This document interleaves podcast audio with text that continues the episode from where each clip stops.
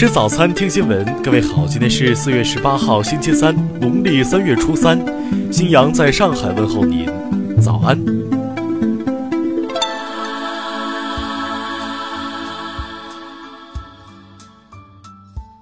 首先来关注头条消息。近日，韩国的济州航空公司在韩国发布的一份宣传海报中。不仅将香港人、台湾人与中国人并列，甚至还将中国的五星红旗与台湾地区的青天白日满地红旗也并列了起来，结果引起了一位在韩国留学的中国学生的不满，曝光了此事。随后，为济州航空公司制作这款海报的一家韩国传媒公司，起初还对提出异议的中国学生态度强硬。不仅宣称这么做在韩国是最自然的表达方式，甚至还威胁要让韩国的学校惩罚这名中国学生。目前，该公司针对此事向当事人进行了道歉，但对方只是对为其令人困惑的表达而道歉，言语中没有提到有关其政治错误的行为。听新闻早餐知天下大事。公安部昨天回应红毛药酒事件时表示，已责成内蒙古公安机关依法开展核查工作，加强执法监督，确保以事实为依据，以法律为准绳，严格依法办理。国家发改委近日表示，汽车行业将分类型实行过渡期开放，二零一八年取消专用车、新能源汽车外资股比限制，五年内将全部取消外资股比限制。美国政府此前禁止中兴通讯向美国企业购买敏感产品，商务部回应称，随时准备采取必要措施，维护中国企业合法权益。国家卫生健康委员会近日出台新规，要求联网医院必须落地在实体的医疗机构，线上线下要实行一致的监管，数据应全程留痕。中国商务部裁定，原产于美国的进口高粱存在倾销，国内高粱产业受到了实质损害，决定对美国进口高粱实施反倾销措施。昨天，联合国教科文组织正式批准四川光雾山诺水河、湖北黄冈大别山地质公园成为联合国教科文世界地质公园。公安部首批新一代身份证识别卡日前发放，该卡只需贴附在手机 SIM 卡上，能够在不泄露身份信息的前提下在线远程识别身份。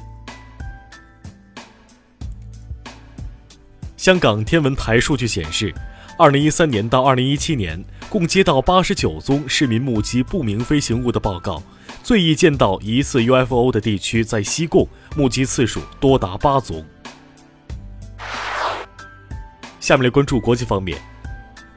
俄罗斯国防部近日表示，俄对美英法针对叙利亚的导弹打击声明存疑，其真正目标是叙利亚的军事设施。叙利亚政府日前表示，愿意配合禁止化学武器组织就化武袭击展开调查，并为调查团的工作提供一切必要便利。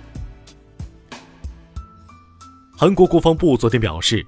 由于驻扎在萨德基地内的官兵生活条件恶劣，不能再推迟基地内的维修施工。若对话无法解决问题，或采取必要的措施。近期，西班牙冷空气频频造访，流感肆虐。最新数据显示，2017到18年共有927例流感死亡记录，比上年度登记的421例超出一倍多。美国南卡罗来纳州一所监狱内发生暴力事件，造成七名囚犯死亡，十七人受伤。这是该监狱自去年以来发生的第四起致命事件。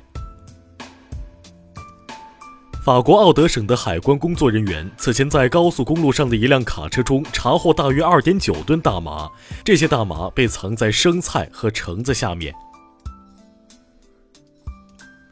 上周四。两名非裔美国人在费城一家星巴克如厕不成，反被报警逮捕。星巴克 CEO 日前就此事道歉，并表示他们坚决反对种族歧视。美国国家航空航天局定于当地时间十六号晚发射一颗探测卫星，寻找太阳系外行星，期望发现可能孕育生命的另一个地球。下面来关注社会民生。南京一男子此前在楼道偷鞋子时被当场抓住，在警方审讯时，他表示喜欢别人门口的名牌鞋，并称偷的感觉很刺激。近日，昆明动物园一长颈鹿在外活动场戏耍蹭痒时，不小心将头卡在树杈内，工作人员将其救下，但他随后因颈部受损不幸死亡。无锡两男子日前因经济拮据，竟假装成外卖小哥偷电瓶，但由于两人骑一台外卖车，被接到报警的警方识破，将两人成功抓获。哈尔滨机场近日发生一起旅客将两片手术刀片分别藏匿在鞋垫下和行李内的不安全事件，最终当事人被处以一千元罚款，并被拒绝登机。广州一学生在日前骑车时不慎剐蹭到一辆百万豪车后，主动与车主协商赔偿。车主在了解到学生家境贫寒后，主动表示不用赔了。下面来关注文化体育。昨天亚冠最后一轮收官战展开，广州恒大主场三比一战胜大阪樱花，以小组头名出线。昨晚 CBA 总决赛第二场，辽宁加时险胜广厦，总分二比零领先。哈德森独得四十五分，命中关键三分。昨天，故宫地下文物库房改造扩建工程正式启动。改造后，库房将实现温湿度分区调控，预计二零二零年十二月竣工。近期，文旅部集中检查三十家网络表演平台和五十款网游产品。还差清理了网络文化市场禁止内容，规范网络文化市场经营秩序。以上就是今天新闻早餐的全部内容，请微信搜索 xwzc 零二幺，也就是新闻早餐拼音首字母再加数字零二幺。如果您觉得节目不错，请在下方拇指处为我们点赞。一日之计在于晨，新闻早餐不能少，咱们明天不见不散。